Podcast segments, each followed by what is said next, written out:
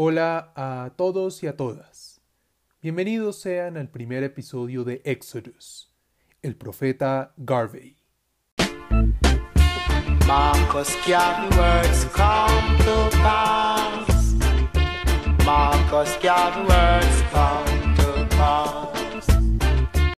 En este episodio descubriremos la imagen de Marcus Garvey, padre del nacionalismo negro en América, y sin lugar a dudas un personaje que entendió la deuda histórica del mundo entero frente al pueblo afro y trasladó su lucha de la reivindicación en contra del colonialismo europeo por el mundo entero.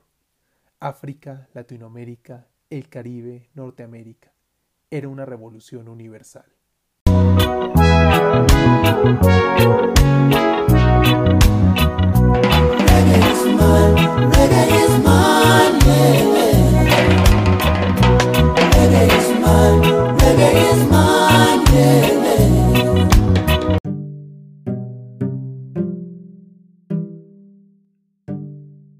Iniciaremos con un detalle biográfico de Garvey, su nacimiento, el contexto social y político, económico que lo rodeaba y sobre todo su infancia, que es muy importante para entender a este personaje.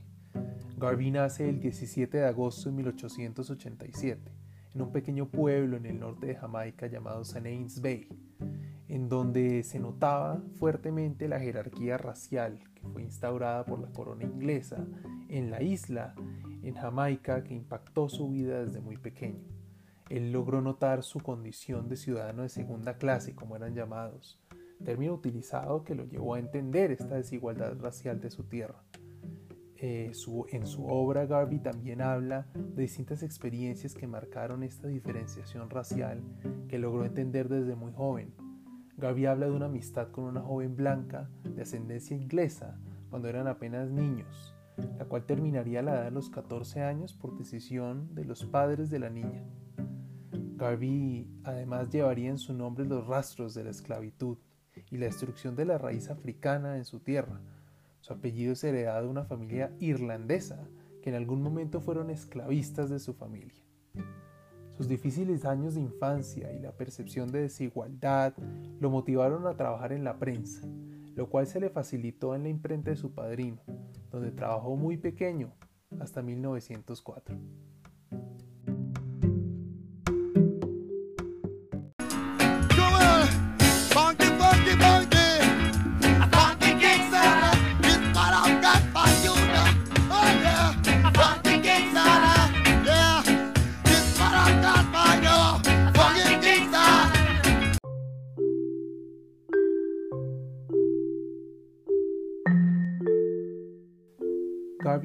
Su juventud, en los inicios de su vida adulta, se muda a Kingston en 1905, la capital de Jamaica, en busca de ser reconocido por sus ideas y este espíritu revolucionario que él venía ya trabajando, demostrando desde pequeño.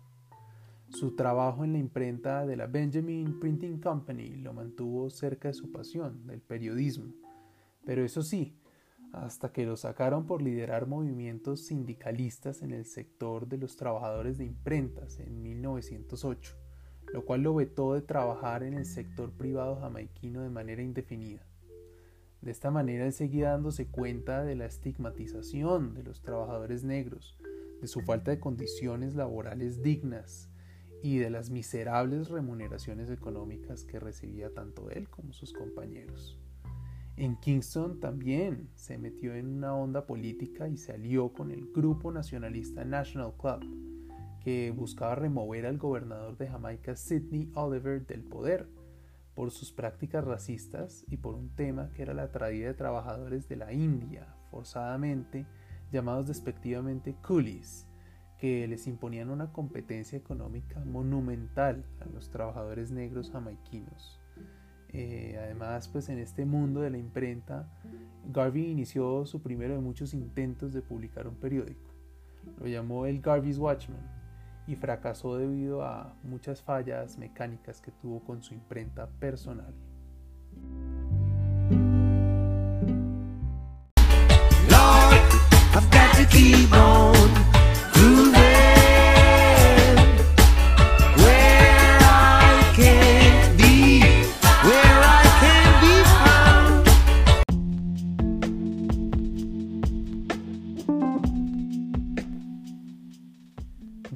A la imposibilidad de trabajar en Kingston, Garvey migró a Costa Rica. Un tío de él le consiguió trabajo en las plantaciones de banano de la provincia Limón, operadas por la United Fruit Company. Ya se podrán imaginar ustedes la percepción de Garvey de los maltratos y prácticas casi que esclavistas de esta compañía, que lo motivaron a manifestarse a través de los medios y como buen apasionado del periodismo, pues lanzó su propio periódico, esta vez llamado La Nación. Esta vez este sí se popularizó. Sus lectores en la provincia Limón entendieron el grado de opresión al que estaban sometidos, lo cual llevó a la United Fruit Company a utilizar todo su poder para sacar a Garvey de su país, de Costa Rica. Terminó llegando a Panamá, esta vez a dedicarse directamente al periodismo en Puerto Colón, con su nuevo diario The Press. Su línea anticolonial y afroamericana se mantuvo, además que el Canal de Panamá fue en gran parte construido por empresarios sureños de los Estados Unidos que empleaban prácticas semi-esclavistas y promulgaban el trato racista y discriminatorio. Aquí la segregación económica se evidenció por medio de un fenómeno que era a través de la paga, se llamaba Silver and Gold, la cual Garvey denunció. Esta consistía en pagarle en oro y en mayores cantidades, obviamente, a los trabajadores blancos del canal, mientras que los negros recibían sus míseras pagas en plata, reafirmando esta idea de ciudadanos de segunda clase, de discriminación, de pormenorizar a la raza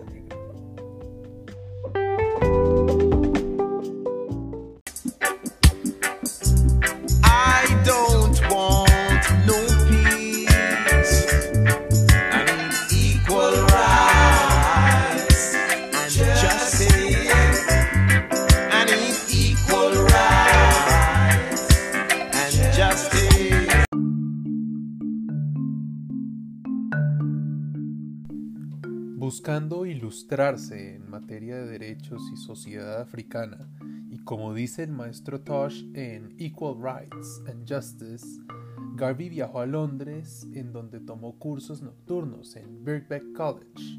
Primero consiguió trabajo como mensajero en un magazine panafricano llamado African Times and Orient Review, pero aspiró a mucho más en el mundo del periodismo. mientras trabajaba publicó un artículo sobre Jamaica en la revista Tourist, para el cual leyó la obra Up from Slavery del activista y líder social afroamericano más importante en Norteamérica para el momento, Booker T. Washington. Fue tanta la inspiración que le causó la obra de Washington que Garvey decidió volver a Jamaica a darle inicio a un proyecto oficial de nacionalismo negro.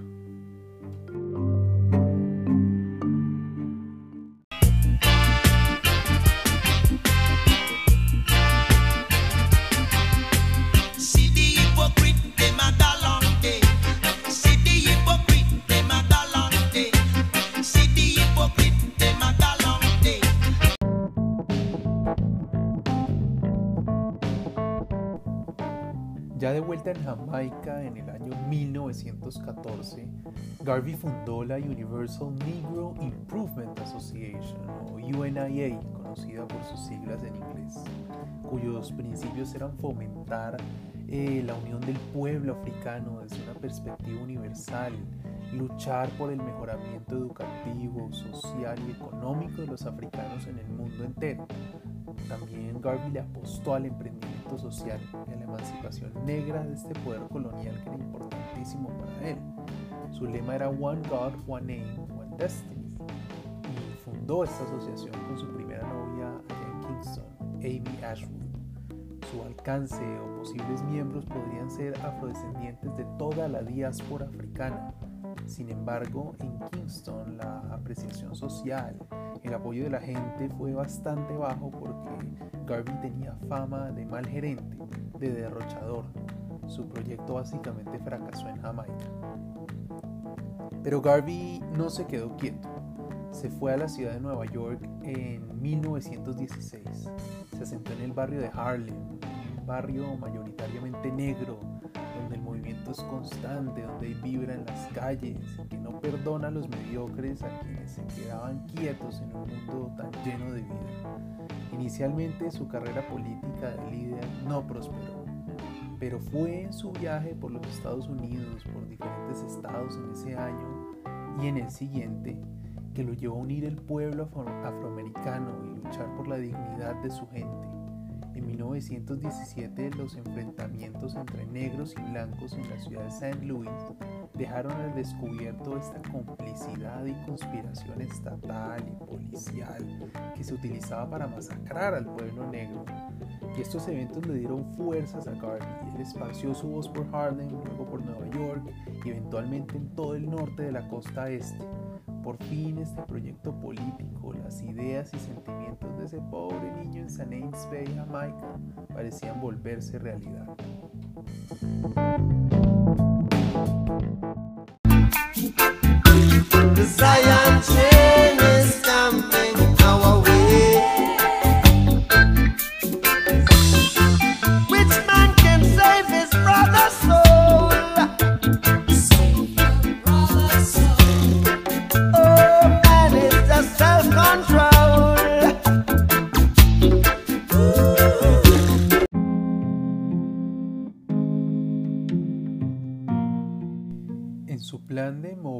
Por los Estados Unidos abrió a través de su discurso pequeñas sucursales de la UNIA, esparciendo así el mensaje de liberación, de dignidad, de reivindicación. Esta reivindicación del pasado negro en Estados Unidos, eh, decirle a la gente que no venimos de la esclavitud, que venimos de algo sublime, de una tierra sagrada, de esta manera logró convencer a las personas de pertenecer a su organización y además de todo utilizó elementos simbólicos como uniformar a su gente para hacerlos sentir parte de esta colectividad, para reivindicarse en un sentido individual y espiritual. We want to unite the Negro race in this country. We want to work for one common object. But of building a nation of his own on the great continent of Africa for the purpose of bettering our industrial, commercial, educational, social, and political conditions.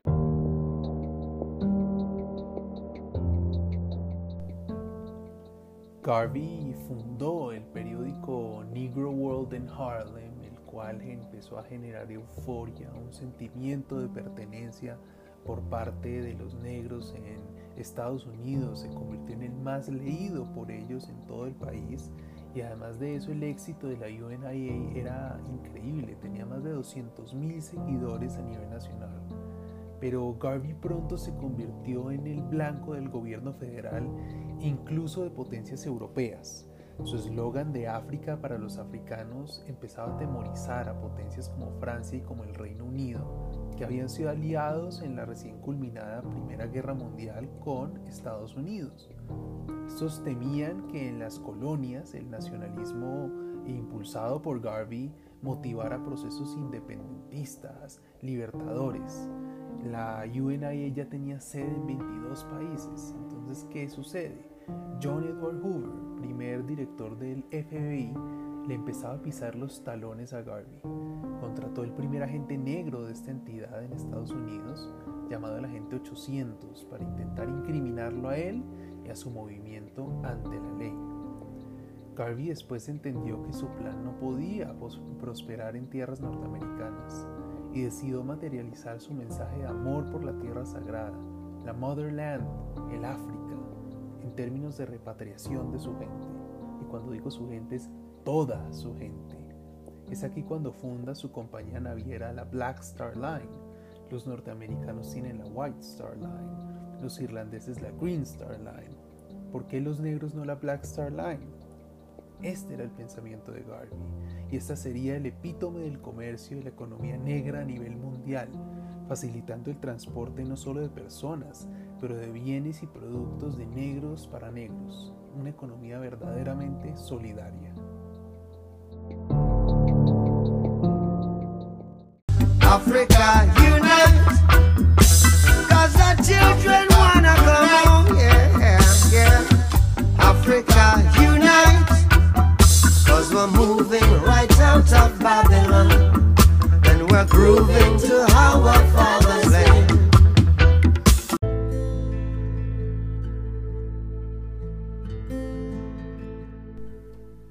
Garvey empezó también a vender acciones de la Black Star Line en 1919 a 5 dólares cada una, prometiendo la emancipación económica, comercial y social de las tierras esclavistas y colonialistas. Sin embargo, se enteró que sus principales aliados lo habían traicionado. Estaban trabajando con Hoover, el director del FBI, lo cual lo llevó a comprar dos navieros carísimos que descalabraron económicamente a la UNIA. Hizo como un método de protesta, de rebelión y de demostrar su superación y su supremacía. Sin embargo, eso no fue un impedimento para el proyecto político de Garvey propuso por primera vez un plan de liberación del pueblo africano al convocar a 25 delegaciones de la UNIA a nivel mundial en Nueva York. Y con 30.000 personas viéndolo en el Madison Square Garden, dio uno de los mejores discursos de su vida. Avanzar en el crecimiento de la Black Star Line y repatriar a los afrodescendientes de toda la diáspora africana a su tierra prometida. Sin embargo, el saboteo era constante por parte del gobierno de los Estados Unidos y el mejor amigo de Garvey resultó ser uno de los principales informantes del director Hoover. Esto lo llevó a contratar a gente por únicamente ser leales a él y como consecuencia encontró gente que no tenía mayor experiencia en la línea naviera. Barcos y mercancías eran perdidas, se anunciaba el fracaso de la Black Star Line y con ella el hundimiento del proyecto de repatriación y liberación revolucionaria de la África colonial.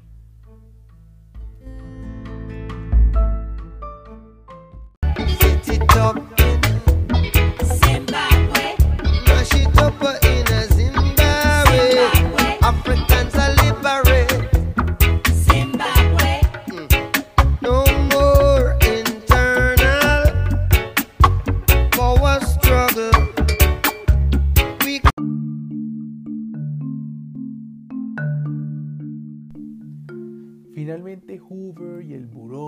Investigación del FBI lograron incriminar a Garvey por engañar supuestamente al pueblo afroamericano a través de un fraude en el correo postal.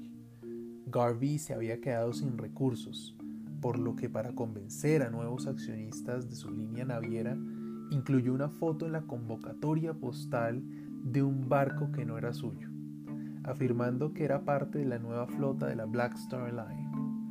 En 1922 Garvey es encarcelado y posterior a su liberación en 1927 fue deportado a Jamaica. No obstante, Garvey continuó su carrera política en Londres, ciudad donde se mudó para dirigir las operaciones internacionales de la UNIA, puesto que factores económicos y de comercio seguían operando y desde allí podría comandarlos. A pesar de no tener una flota naviera, su proyecto de repatriación se mantuvo con vida, eso sí, generando una controversia inmensa dentro de la población negra y quienes en algún momento lo apoyaron.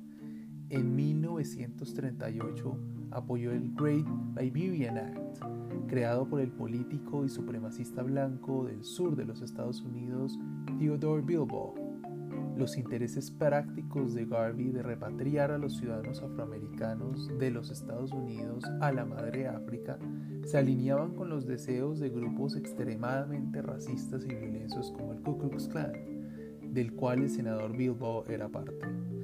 Esto no significaba que Garvey tuviese una afiliación ideológica con ese movimiento, pero demostraba lo inoportuno y desacertado que fue él como líder al cumplir su proyecto de vida.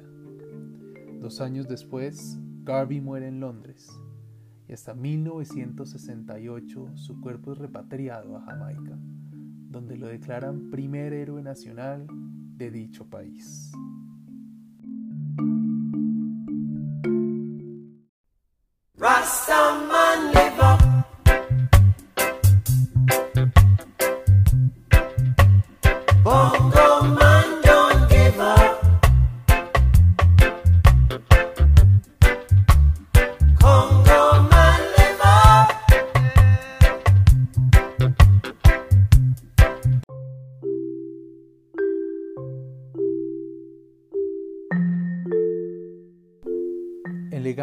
Marcus Garvey es incuestionable. La verdad es un personaje que vale la pena analizar, espero que hayan disfrutado de este podcast en Exodus y hayan entendido la trascendencia y la importancia que él tiene.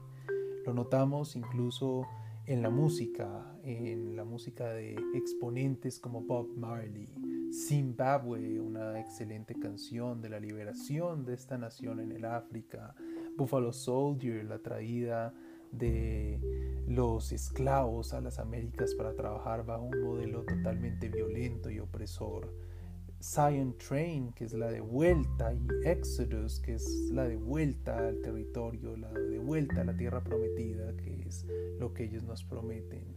Alpha Blondie, grupos africanos con Jerusalén, esta tradición abrahámica etíope que va a conectarse después con eh, Haile Selassie y con toda esta eh, emancipación y la, eh, la figura ejemplar que es Etiopía para los movimientos Rastafari y de independencias africanas.